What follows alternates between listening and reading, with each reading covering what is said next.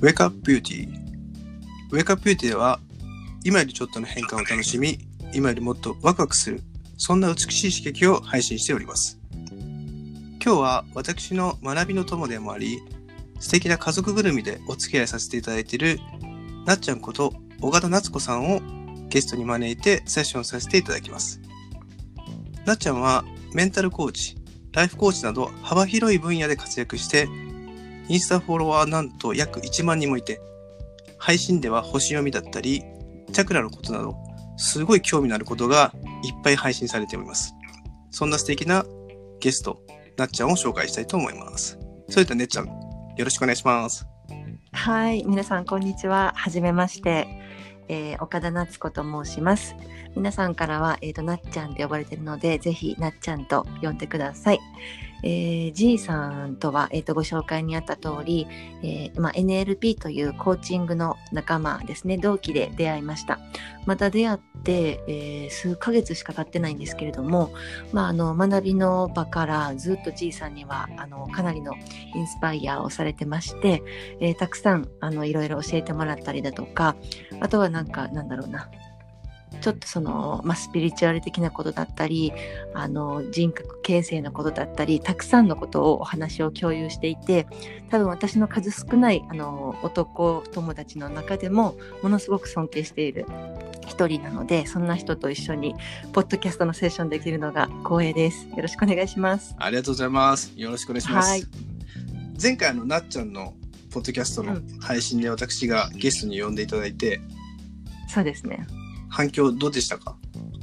反響ねものすごかったです。あ本当ですか？もともとなんかこっそりしかポッドキャスト実はしてなくって、うんであの G さんとのセッションをきっかけにあの公開したんですよみんなに。おう。そしたらみんなが一番最新のやつからどんどん聞いてくれてはい。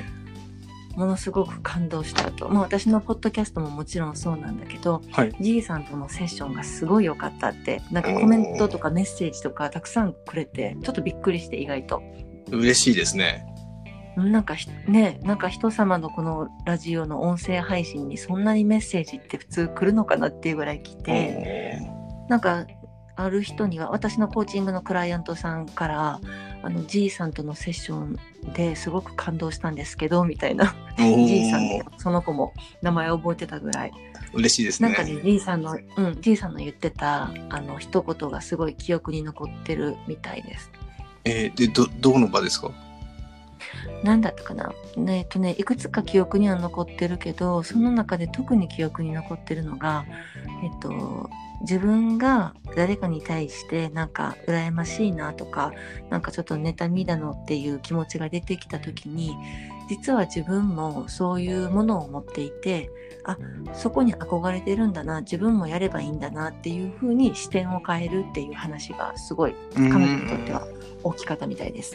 自分のあのあれですねその比較した時に感じるところですね、うん、そうそうそう。あーそう確かにそれはありますよね。うん。あーありがとうございますなんかそういうちょっとした気づきとかがなっちゃんとのセッションで、僕もやっぱり聞いてみてすごいうん内容がめちゃめちゃ良かったなと思って、ねえ、なんか自分たちで言うのもなんはいだけど。本当にちょっと自分たちで言うのも変なんですけど僕のブログでもなっちゃんのポッドキャストを紹介したんですよねはいはい。で僕の LINE の方にも結構メッセージいただいてえーすごい良かったって言ってえー、嬉しい。なっちゃんえ？セッション初？セッション初ですね一緒だ。そうなんですようん初セッションとしてやらせていただくのがねすごくねなっちゃんで嬉しいですねいやー、こちらこそです。今日ねいろいろ聞きたいんですけど時間がねうん30分なので、はい。凝縮していきたいなとはい。パンパンパンと。パンパンパンで聞かせていただきますわかりました、はお願いします。まず僕のあの伝えてるのってウェイクアップビューティーってまあ僕美容師としてはい。ビューティーっていう外見のビューティーから、うんまあ、内面のビューティーっていうことで NLP を学んで、うんお客さんのやっぱり中の持ってるその美っていうのははい。その人の輝けるもの、うんそういうのを引き出したいと思ってこのポッドキャストの配信を始めたんですよね。はい。でなっちゃんは結構いろんなそのなんて言ったらいいのかなメンタルコーチだったりとかうん。ライフコーチだったりとか、うんあとはそのヨガのインストラクターとかはい。いろんな分野をやってるじゃないですか。はい。で結構よく僕に上がってくるのが自分のやりたいことが見つからない人って結構多いんですよね。うんうんうん。なっちゃんやりたいことってうん。どうやって見つけてきたのかなっていうのをちょっと聞いてみたいなと。ああ、なるほど。うん。もう、私本当にたくさんのことに手を出してるんですけど、うん やりたいことを見つけたのは、もともとそのヨガ自身も、うんあのやりたいと思ってやったとかでもなかったんですよ実はえこの話し出すと絶対30分で収まりきらないんですけどー、大丈夫ですか。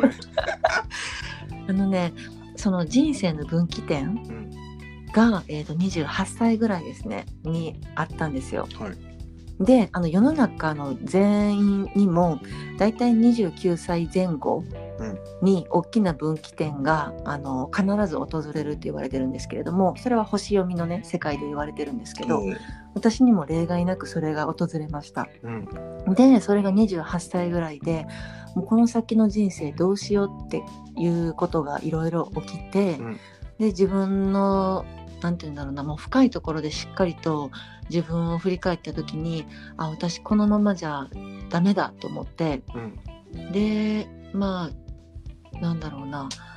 このままじゃダメなんだけどでもどうすればいいか分かんないからとにかく自分の大好きなハワイ私ハワイが大好きなんですけれども、大好きなハワイでとことん自分とちょっと見つめ合う時間を作ってみようと思って、でもうすごいトントントンとあのヨガ留学を決意したんですね。うんでヨガ留学を決意して全然ヨガ自体あの10年以上前にやってたんですけど全然なんか心地よくもなくってヨガでなんかすごい気持ちが良くなるとか、うん。自分自身を見つめるとか全然できない。だってポーズなんかもう痛いもんみたいな感じだったんでうん。ヨガをしたいとかではなくったんですけど、まあ、でも同じハワイに行くならなんか資格を手に手に取ったらいいかなみたいな感覚ぐらいでね今思えばねすごいちょっと失礼なんですけれども、うん。そんな感じで行ったんです、まあとにかくハワイに行きたかった。うん。で、まあ、1ヶ月。で2ヶ月弱ですね一人暮らしもハワイでしてたので、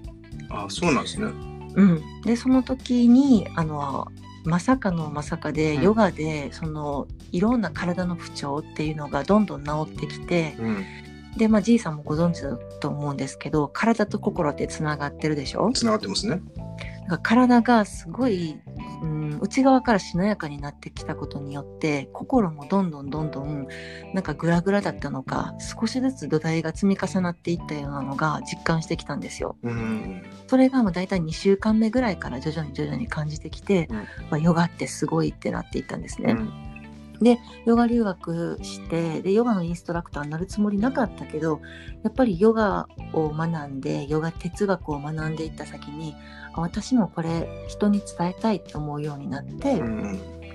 で、まあ、ヨガインストラクターになったんですけどそこからやっぱりヨガのポーズを教えるというよりかは私はヨガ哲学あの、まあ、心を扱っていることうんですね。その辺の方がなんか自分として伝えててより自然だなって感じるようになって、まあ、ヨガ哲学からのヨガ哲学の中のアーユルベーダーとかあとチャクラとか、うん。そこから、うん、すごいちっちゃい時から勉強してた星読みっていう、まあ、ホロスコープリーディングっていうやつとかを取り入れてどんどんどんどんあこれだっていうのが見つかっていた感じです。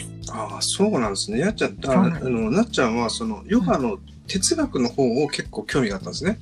そうなんです。そこで私自身が変わったので自分のことを愛するだとか、うん。自分自身って本当の自分って何なんだろうっていう時に向き合ってそしたら今までのなんか、まあ、人生ネガティブに考えてたこととかマイナスって捉えてた出来事が全部ひっくり返ってあ全ては自分自身なんだって自分がなんて言うんだろうな、まあ、セルフラブできていて自分自身の自分軸っていうのがしっかりとあれば外側で何が起きても関係ないんだ。全ては内側からなんだ。っていうのに気づいて内側の勉強をしたくなったっていう感じですね。うん。深いですね結構。まます深く話になりそうですねこれ。絶対30分じゃ終わら30ない。分で終わらないけどまあちょっと すごいな。そうなんです。そんなか経緯があったんですよ実は。えーそのじゃあその最初にうんヨガをしようと思って行ったというよりも、ハワイが好きだから行ったってことなんですね。そうなんです。ハワイで一人っきりになりたかったんです、とにかく。ああ、もうだいぶ落ちてますね、それ。そう、だいぶ落ちてましたよ、本当に。あはあの頃の自分ね、はもう、本当今では想像がつかないんですけれども、まあ、仕事で家族、うん自分の生まれ育った家族、うんうん。あとはまあ人間関係、特に恋愛ですね、その時の。もねうそれでいろんなことがひっちゃかめっちゃかになって、はいはいはい。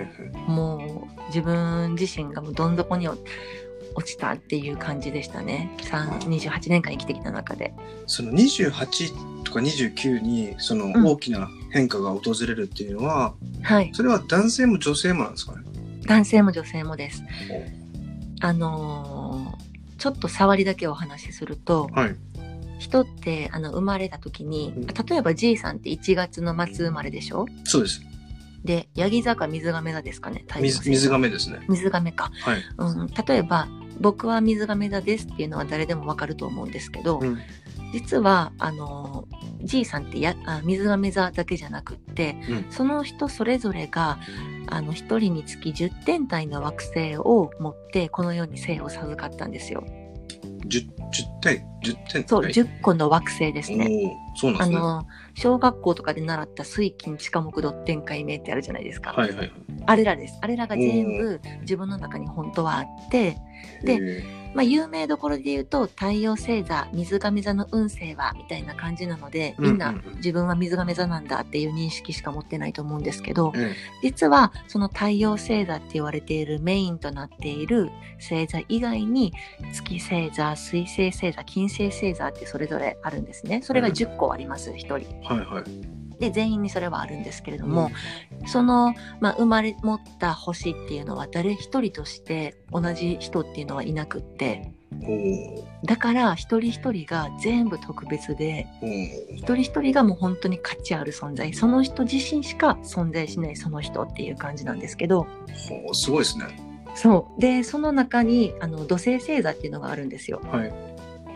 土星って言ったら意味合いとしては先生役だったりあと忍耐とか学び試練みたいな意味があるんですけど、うんうん。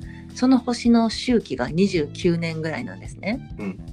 で例えば、えっと G さんが生まれた時にえっと例えばだけどお羊座っていうところに土星星座がありました。うん。で土星星座が29年かけて、えっと12星座を一周うん。ぐるーっとしてきて、もう一回、えっとお羊座の土星に帰ってくるのはだいたい誤差はあるけど29年前後なんですよ。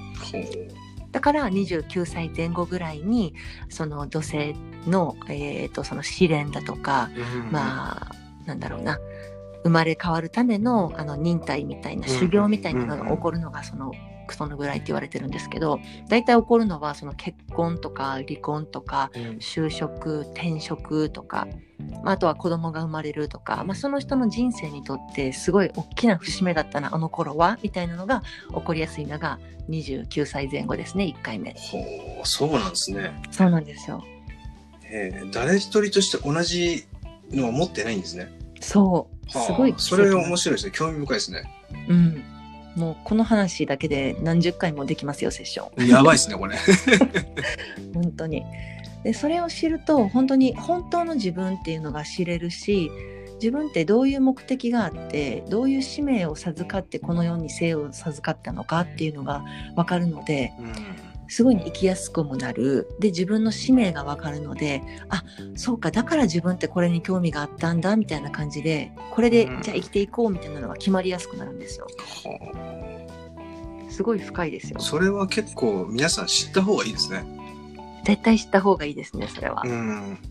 うん、まさに私なんかもこの、まあ、NLP のコーチングもそうだしうん。ヨガ哲学ヨガインストラクターあと幼児教育の講師もしててあとはその星読みとかチャクラの講座もしてるじゃないですかはい。で全部に共通するのが伝えるっていうことだと思うんですけど私の持って生まれた星がまさにそれなんですよね。ああ伝える人なんですね。そうでその伝えるっていう星をうまく活かせた時にその人の人生が軌道に乗り始めたり収入源が爆発的にアップしたりとかっていう感じで、まあ、どんどんどんどん人生があの向上していくっていうイメージなんですけどうん。じゃあ今なっちゃんは自分が好きなことだったりとかをその28に気づいてその自分がこうあこれを学びたいなっていうことを今度伝えたいっていうのに気づいたわけですね。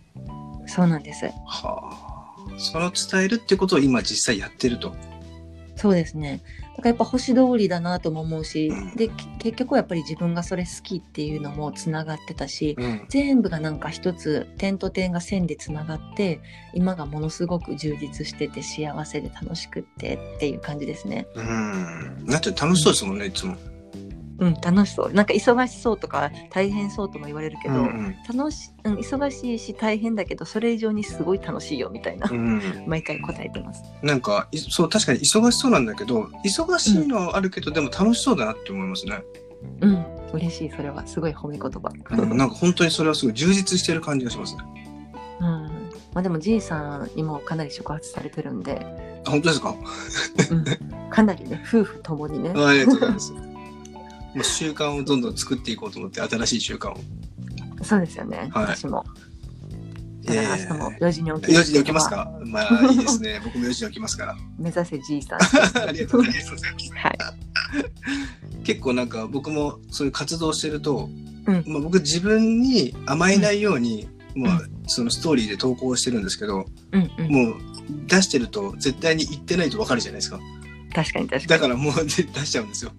に。ねやっぱり宣言するのって大きいですよね。自分への影響力ね。もう自分がやるってことを今年はもうやりたいことは全部やろうって決めたので、うん、かっこいい。はい、もうめちゃくちゃあの眠いけどやってますね、今はう。ん。え、毎日結構早めに寝寝てるんですか？昨日とかちょっと遅かったんですけど、1時半とか。わあ、だけどちゃんと起きてだけどちゃんんと起きてますね、もすごい。絶対に私もじいさん目指して頑張ります。う。もう今日明日ね、4時に起きるって言ってましたもんね。ね、宣言したからやんなきゃ。やりましょう。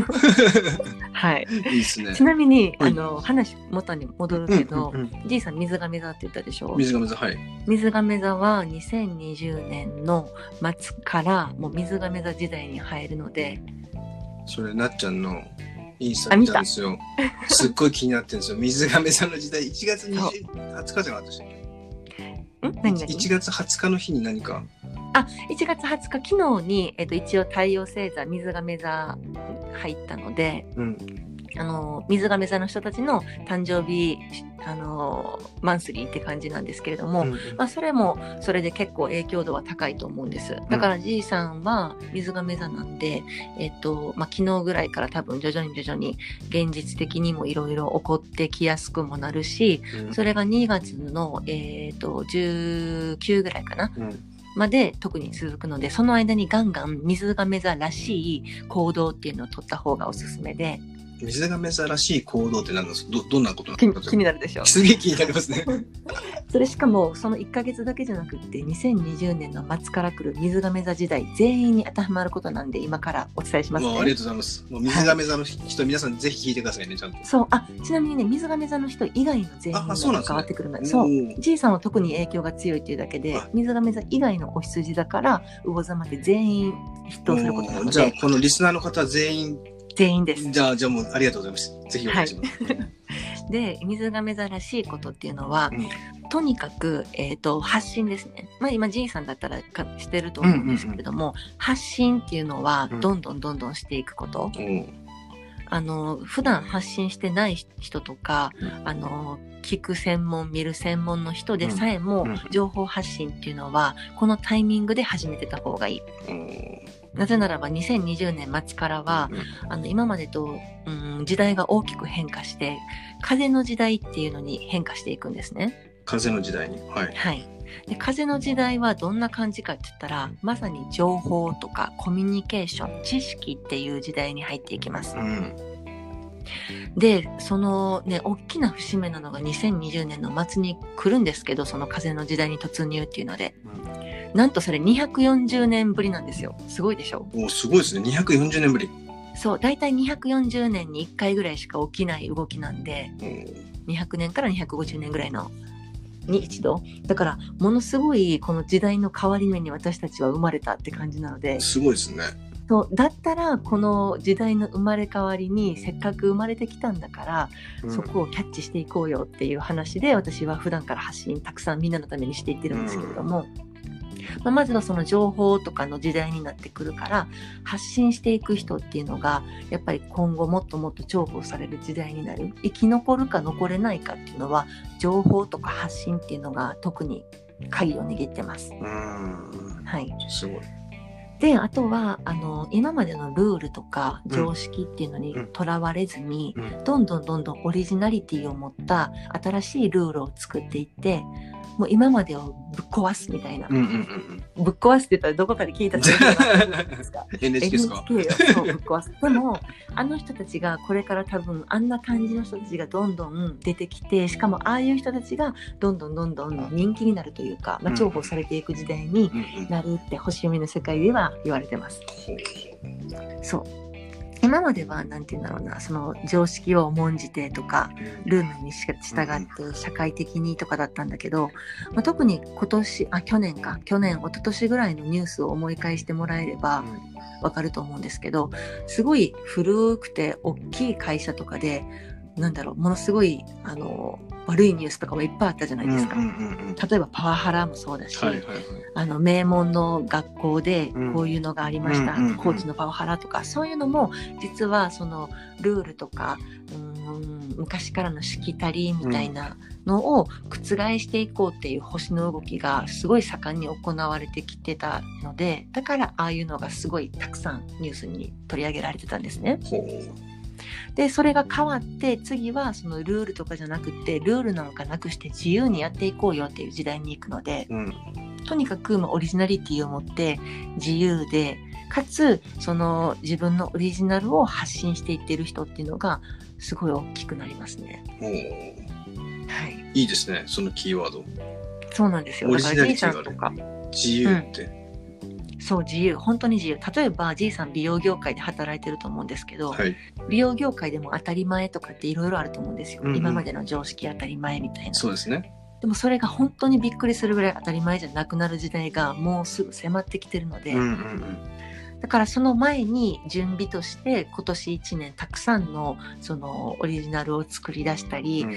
ちっちゃなところからあのルールっていうのを変えていくみたいなことをしていけば大きな変革っていうのが起こせるのがこの水亀座の特徴なのでお特にしかも G さん水亀座だったら本当にイノベーションの人ですよ。えー、マジっすか。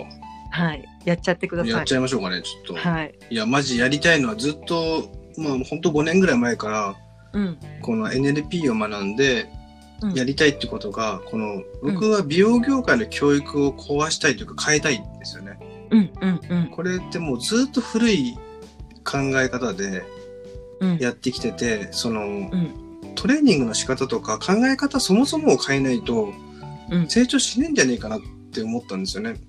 なるほどね。そう。そこでずっとその内面の変化をずっと学んでるんですけど、うん、なんかそこを教育として入れたいんですよね。うーんそういうのがちょっと、うんうん、そういうのをなんかこう、なんていうのかな、教育で新しいカリキュラムじゃないけど、うん、うん、そういうのをちょっと取り組め、取り組んでいってほしいなっていうので、うんなんかこう、オリジナルで作ってるんですよね、今。自分うで。ーん、かっこいい。聞きたいな、それ。本当ですか、美容師、美容業界とか、まあ、美容師さんのイメージって、なんだろう、すえっ、と、まあ、下積み時代が長いとか、うん。休みが全然ないとか、ね。うん。大変みたいなイメージしか、なんか、その一般人っていうか、聞いてもらう側、髪の毛をいじってもらうお客さん側としては、そういうのしか見えてこないんですけど、はい。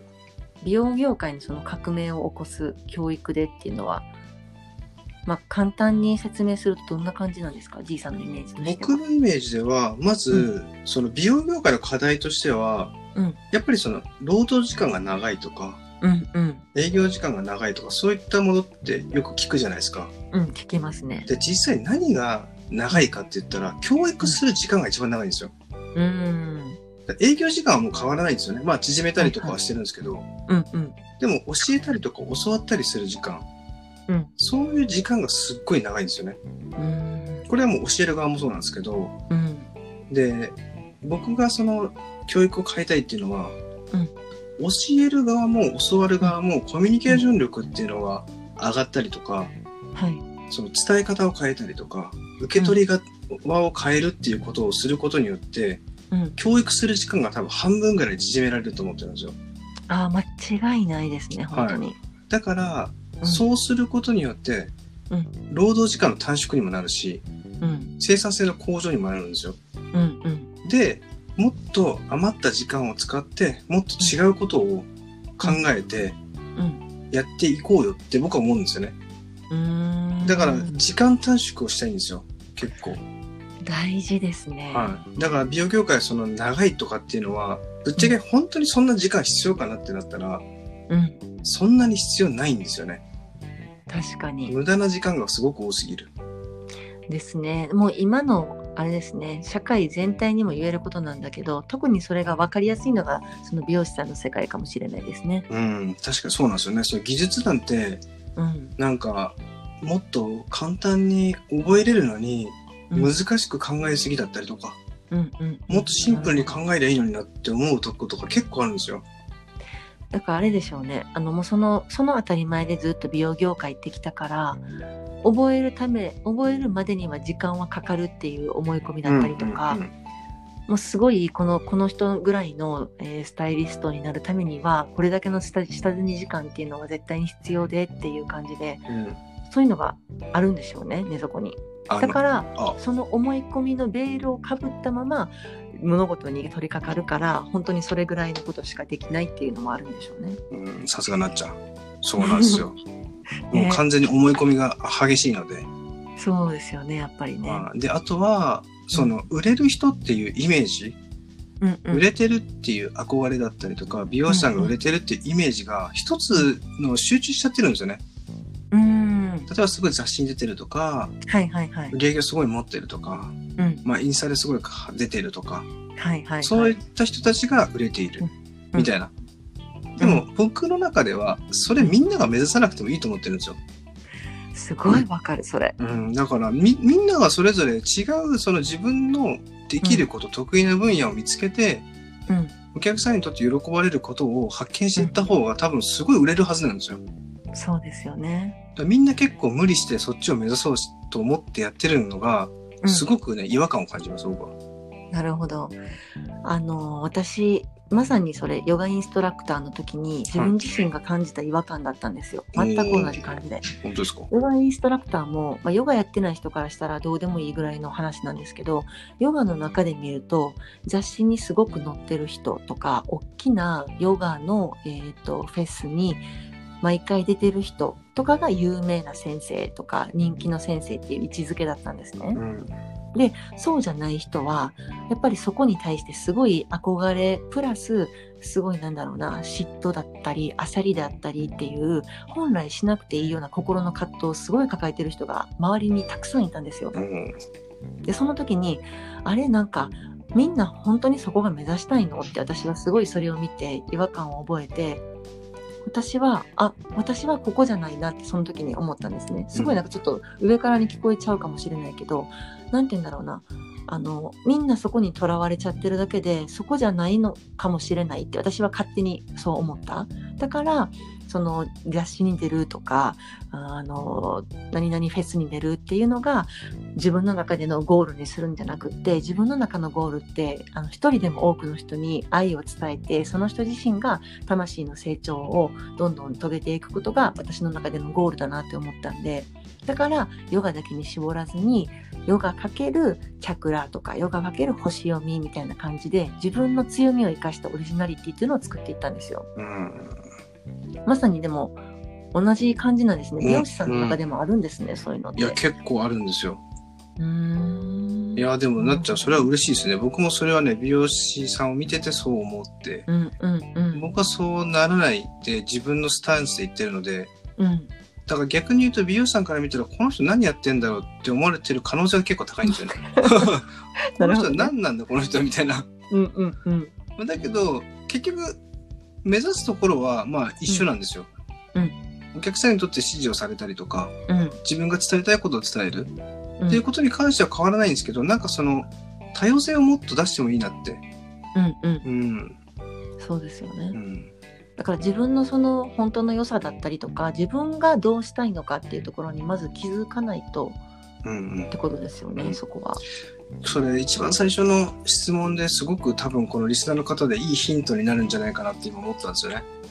うんうん自分のやりたいことが見つからないっていうのはなんかその、本当に自分が好きなことだったりとか、自分ができること得意なことうん。そこをもっと掘り下げていってうん。そこで伸びていけばいいっていうことですよね。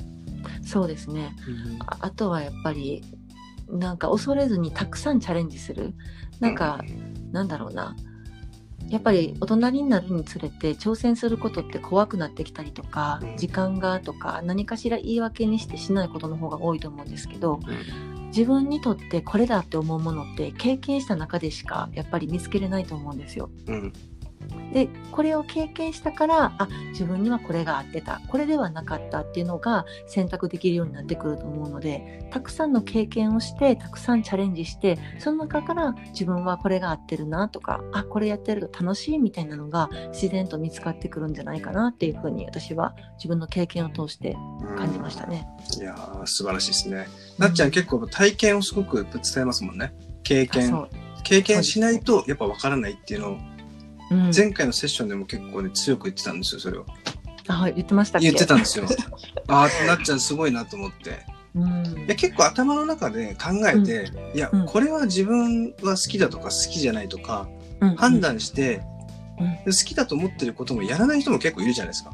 うんうん。でやった気になって、いやうん。なんかこれちょっと違うとか、うんえやってから言った方がいいんじゃねえかなっていう僕も思うんですよねそれは。うんうんうんだけどなっちゃんはやっぱりその体験したこと経験したことでそれで良かった、悪かったを判断していくっていうことを伝えてるのがうんやっぱそれはねすごいと思いますね。あー嬉しいですうんありがとうございますいやーリスナーの方もね本当にこれはねなっちゃん見習ってやってほしいですね。本当に本当に。恐縮です。いや僕もやっぱりやるやってから初めて感じることでジャッジするんですよ。うーん、そうですよね、やっぱり。はい。なんだろうな、そのまあ自分の好きなこと、やりたいことだけに限らず、結構まあ私、本当に多分この33年間生きてきて、たくさんの経験をしてきて、うん。その中には本当に結構信じがたいような大きな経験とかもあったりしたんですけど、なんか全部が今思えば全て愛おしくってその経験があるから今の自分の人格っていうのが作られたとも思ってるから経験ってすごい大切な宝物だなって思ってていいことも悪いことも。だからやっぱり体験して体感してで自分の心が勝手に自然と決めてくれるっていうのが自然の流れなのかなとは思いますね。うん。これもね、やっぱね、すごいね、いいキーワードなんですよね。悩んでる人とかもやっぱり僕の周りでもやっぱりいて、うん。その人たちっていうのは、そこからやっぱりこう逃げようとしちゃうんですよ。うーん。見ないようにしようって。うんうん。で、なんか環境変えたら変わるんじゃないかなとか、うんうん。なんか周りになんかこう聞いてもらったら、なんか変わるんじゃないかなってうん思って、うん。同じことを結構繰り返してる方って多いんですよ。ああ、そうですね。はい。で、その起こったこと、例えばなっちゃんが28の時にすっごい落ち込んだ。うんいろんなことがあって、うんそれがあったからこそヨガに出会ったし、うんそれがあったからこそ今のなっちゃんがいるっていうことに気づいたってことですね。そうなんです。うん多分あの、時逃げてたりとか、うん、まああのただただあの昇進旅行じゃないけどその自分と向き合う時間っていうのを作らずにリフレッシュだけしに行ってたら絶対に変わらなかったと思うんですよね。うん、うん、やっぱりなんだろうな本当の自分に気づいてあげるっていうことが一番第一歩なのかなっていうのはありますね。うん。うんうん、自分に気づくためにの第一歩って何をしたらいいですかね？なっちゃんが。自分に気づくことの第一歩、まずは例えば感情っていうのをすごい大事にした方がいいと思ってて私。あ感情を大事にする。そうですね。例えば、まあ、喜びとか嬉しいとかっていうことって人ってうーんなんだろう大切に扱ってると思うんです。幸せだったら幸せだしうんっていうので、うん。でも一番うーん感じきれなくってなんならスルーしちゃいがちなのって、うん怒りの感情とか悲しみの感情だと思うんですね。おでそのマイナス一見マイナスだからこんな感情をあの持つべきではないとかなのかうん。もしくはなんとなく怒りとかその悲しみは感じてるんだけれども見て見ぬふりをするもしくは蓋をするとかいろんなパターンがあると思うんですけどうん。多分それはおそらくその人たちが育ってきた過程であの何らかの自己防衛だったりとかそういうのが働いてあのなっちゃってるとは思うんですけどそこをしっかりとあの取り出す感情をうん。でも取り出すというよりかは気づくって感じですね。すごい嫌な気持ちになったんだったらあれ今ものすごいこの人に言われたことに対してこの言葉すごい傷ついてる。それは何でだろうみたいな感じでうん。考えていく。うんうん。嫌になったこととか傷ついたこととかすごいこれ毎回イラってするなっていうこととかも全部そこの根っこに自分の本当の本音のヒントが隠されてると思ってるので私。だからそこをまず気づく。うん。表面無意識にイラッとしたり無意識に悲しくなったり無意識に傷ついたりって人はしてるし無意識だからこそ全部もうスルースルースルーでそれが毎日の積み重ねになっちゃうと思うんですけどまずその今まで無意識だった感情特にマイナスの感情っていうのを無意識から意識化の方にぴょこんって持ってきてあれこれ今イラってしたなって意識してみる？そこを見つめてみる？なんでかなとかっていうの。そこからもしかしたらあそういえば過去にも同じようなことを言われた時にものすごく傷ついた体験がしたんだ。だから私この傷ついたっていう心をもう一度味わいたくなくって毎回毎回この感情が出てきそうになったら蓋をするんだなみたいな感じでそこで初めて自分の中のベールっていうのが一枚剥がされてっていう感じになっていくと思うんですよね。うんうん、最後になっちゃう質問してもいいですか？うん、どうぞ。あの多分この質問しだすとすごい長くなっちゃうんで一個だけ質問していいですか？はい。その学びって、うんなっちゃんどこどこで学んできたんですかそれをへえ、どこだろうな。まずでもね、ヨガ留学して、ヨガ哲学の中で知りましたね。ほヨガ哲学のおすすめの本があって、うはい。えっ、と、ヨガスートラっていう、ヨガスートラ。はい。まあ、ブルーの本で、うん。向田美桜さんっていう人が書いてる本なんですけれども、うんうん。それが多分どんな人にも分かりやすくちょっとイージーなヨガ哲学の本なんですけどうんうん。そこからいろんなね多分ね NLP っぽいこととかもすごい書いてるんですよ。いやもう今話してるの全部 NLP ですよあ本当ですか？いやまさに。ヨガ哲学にしろチャクラにしろ星読みにしろ NLP にしろ全部大元って一緒じゃないですか一緒ですね。うん。で、まあ、ヨガの中で一番言われてるのがなぜヨガをするのかなぜ自分と向き合うのかとかっていうののなぜの答えはモークシャって言って自由になるためなんですよ。その自由っていうのは自分の心から。うんとらわれてないって解ことですね。そうですそうです。まさに NLP ですよね。まさにそうですね、うん、だから私はきっかけは一番最初はヨガ哲学で学んだので入り口としてはいろんな入り方があると思うので自分が一番しっくりくるうんうん。自分の本当の自分との見つ見つけ方っていうのかな。それを多分見つけると一番早いかもしれないですね。ありがとうございます。はいちょっと30分経ってて40分経っちゃったのでちょっとそうなんです。今日はちょっとまとめないといけないなと思ったのでちょっとまとめます。